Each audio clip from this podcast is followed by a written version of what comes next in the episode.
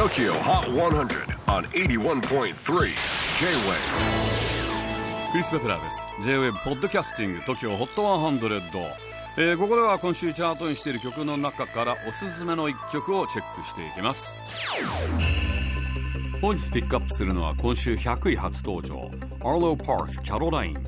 UK から20歳のニューアーティストアーロー・パークスここ最近 Hurt そして Green Eyes など J-WAVE でもよくかかっていて TOKIOHOT100 でも上位に食い込んでいますがいよいよ来月1月29日アーロパークスデビューアルバム「Collapsed in Sunbeams」がリリースされます。ロンドン育ちですがナイジェリアチャドフランスといういろんなルーツを持つアーロ音楽をやる前はショートストーリーや